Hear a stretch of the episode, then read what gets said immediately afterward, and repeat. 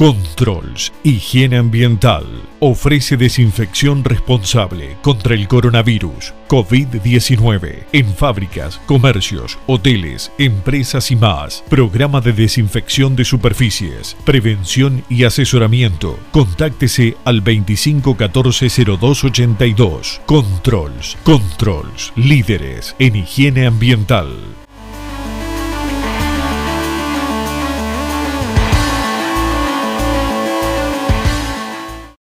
Cómo te encontrás, por supuesto, hablamos unos minutos ahora eh, antes de ponerte al aire y evidentemente como todos en esta eh, cuarentena, ¿no? Sí, acá se llama más o menos 12 días, que es cuarentena obligatoria, y toque de queda hace 9 días, que cambió hace 6 días desde las 14 a las 5 de la mañana, porque realmente se ha desbordado, está, está complicado principalmente en la provincia de Guayas, que es más o menos a, tres horas donde estamos, donde estoy yo.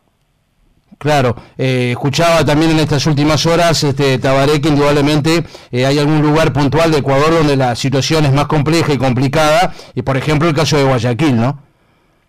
Sí, lamentablemente Guayaquil eh, realmente es, el epicentro de, lo, de la, del virus aquí y realmente la están pasando mal. Lamentablemente ahí realmente está muy complicada la situación.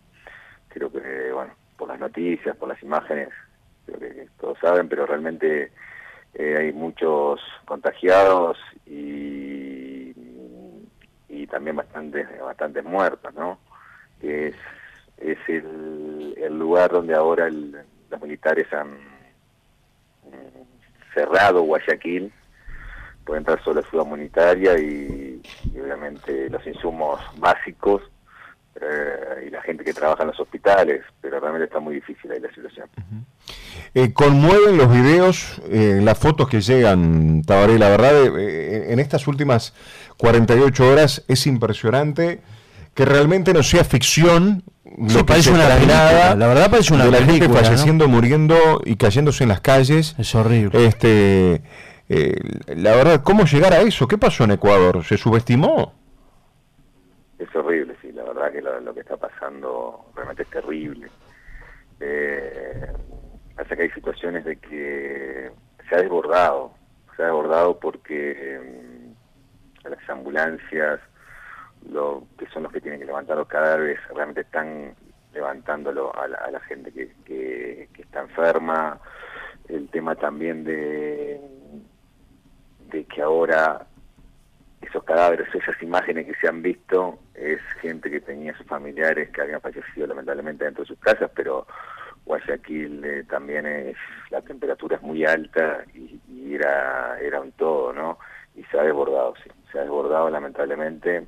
Ahora el ejército se empezó a levantar em, los cadáveres para ya llevarlos, a, obviamente, a los cementerios pero es una situación eh, caótica, una situación de que, que realmente va a pasar un tiempo eh, para que eso, para eso, para que eso cambie, porque la cantidad de, contagiados es bastante en esa zona. En el caso de, la ciudad que tú estás, este, ¿cómo es el tema, Tabaré?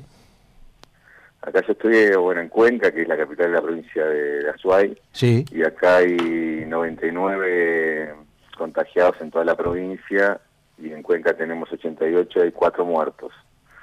Lo que pasa es que también acá eh, en la cuarentena y el toque de queda dentro de todo se están cumpliendo bastante, bastante bien y eso ayuda a que mm, tratar de que esta, este virus, tratar de controlarlo de la mejor manera posible, eh, pero de dos o tres días a, a esta parte ya acá hubo 25 o 30 casos más. O sea que, que, es algo que se expande muy rápido, pero dentro de todo, acá comparando con, con Guayaquil estamos, estamos bien.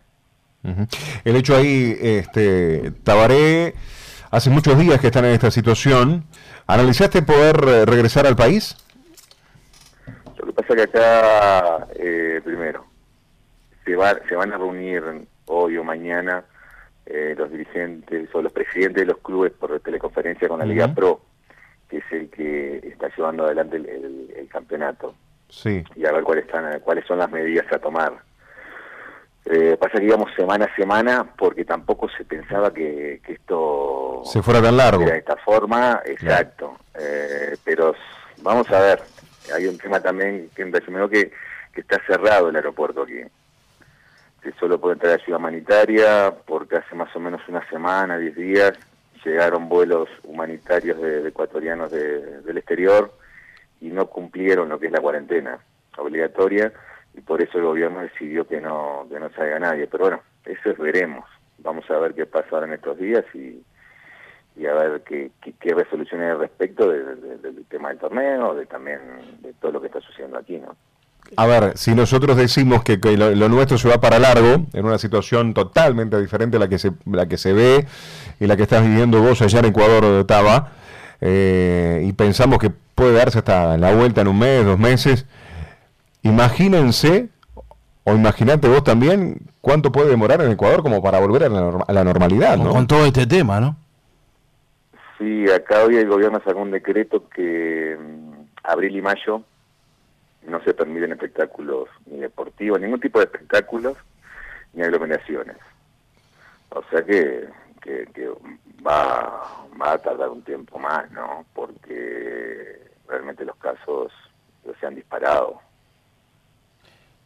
Eh, ¿Qué te iba a decir, Tabaré? Eh, porque en estas últimas horas se escuchaba a Pablo Repeto, que está dirigiendo ahí a Liga de Quito, y él está haciendo con, con, el plantel, de alguna manera, eh, con, todo esto de la tecnología, que hoy por hoy está muy avanzado, bueno, especies de, contacto con los futbolistas, de algún tipo de entrenamiento, incluso en el caso tuyo, ¿lo estás aplicando también con tus futbolistas o por el momento no?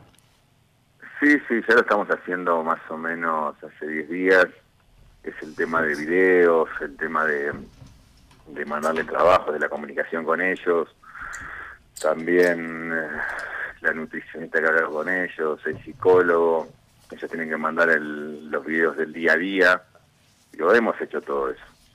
Eh, estamos viendo, estamos viendo qué es lo que pasa. Nos seguimos proyectando de esta manera para ver realmente cuando haya una resolución al respecto con el tema de inicio del torneo, pero todas esas cosas sí las estábamos haciendo. ¿Estás solo ya, Tabaré? Sí, porque mi señor iba a venir hace tres, tres semanas, un mes y con todo esto no, no, había chance. Claro. Así que ahora... Que, ahora... que esa es la parte también más difícil, ¿no? El hecho de, de, bueno, a ver si estás acompañado dentro de todo y los dos bien, poder cuidarse y acompañarse mutuamente, pero a veces este cuando cuando estás solo es la, es la parte más difícil. ¿En qué, ¿En qué ocupas el tiempo, Tabaré? Aparte de, ese intercambio de estar al tanto con los, con los muchachos. Sí, es complicado, es complicado, pero también me pongo a pensar que no, no había otra forma y bueno, la llevamos de este lado. Eh, miro los partidos que hemos jugado, algunos algunos vídeos que tengo también en la, en la computadora, estoy leyendo bastante, tratando de de, planificar algunas cosas para, para cuando esto termine. Más o menos es eso, obviamente, mirar ahí con la tele, ir llevando de esa forma y, y autoconvencerte de que esto bueno, tenés que llevarlo de la mejor manera, que tenés que estar fuerte de, la cabeza, porque si no, no es una situación complicada, además estando fuera de tu país. Eh, hay, ya hay algunas ligas, por ejemplo, que decidieron terminar directamente, no continuar. Como es el caso, por ejemplo, de Bélgica. Este, Otras eh, ligas analizan lo mismo y bueno, en, eso se está. ¿En Ecuador? No, no a ver, eh, la, eh, la, Liga Europea es diferente. Totalmente, totalmente. Pero digo en casos tan extremos como están viviendo ustedes. Claro, acá lo pasa que habíamos jugado solo cuatro fechas. creo que en ese sentido no, no, no se está pensando en que, en que termine el torneo ahora está pensando en buscar las soluciones para cuando esto se reinicie, planificar eh, algo para cuando esto se reinicie, por ejemplo, no sé, vamos a poner un hipotético, no sé, se puede volver a entrenar en junio y después el tiempo que llevarás, también se está viendo tal vez la modificar lo que es el formato del torneo. Ese es el tema, un poco lo que después se puede llevar a cabo acá, ¿no? Ahí está, eso también, eh, otra de las cosas que están hablando, que bueno, que, entre la crisis de, este, de esta pandemia, es el tema de económico, se está viendo eso también. Eh, una reunión hoy, hoy sí, que se va a definir algunas cosas y ir viendo, buscando soluciones de cara a futuro.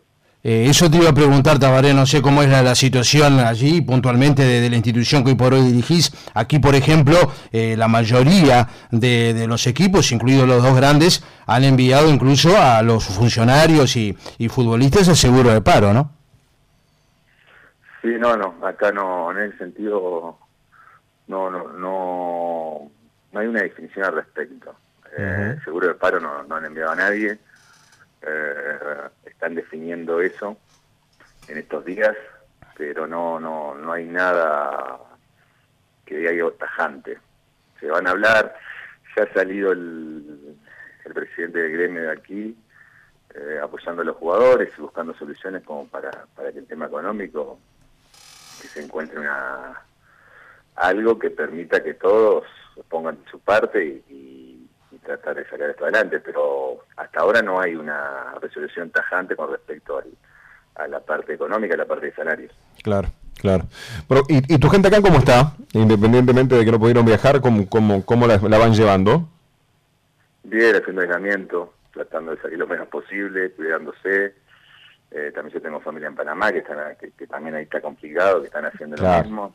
Es cuidarse. Lo que pasa es que también, a veces que eh, este, este virus no se tomó la dimensión que creo yo que, es.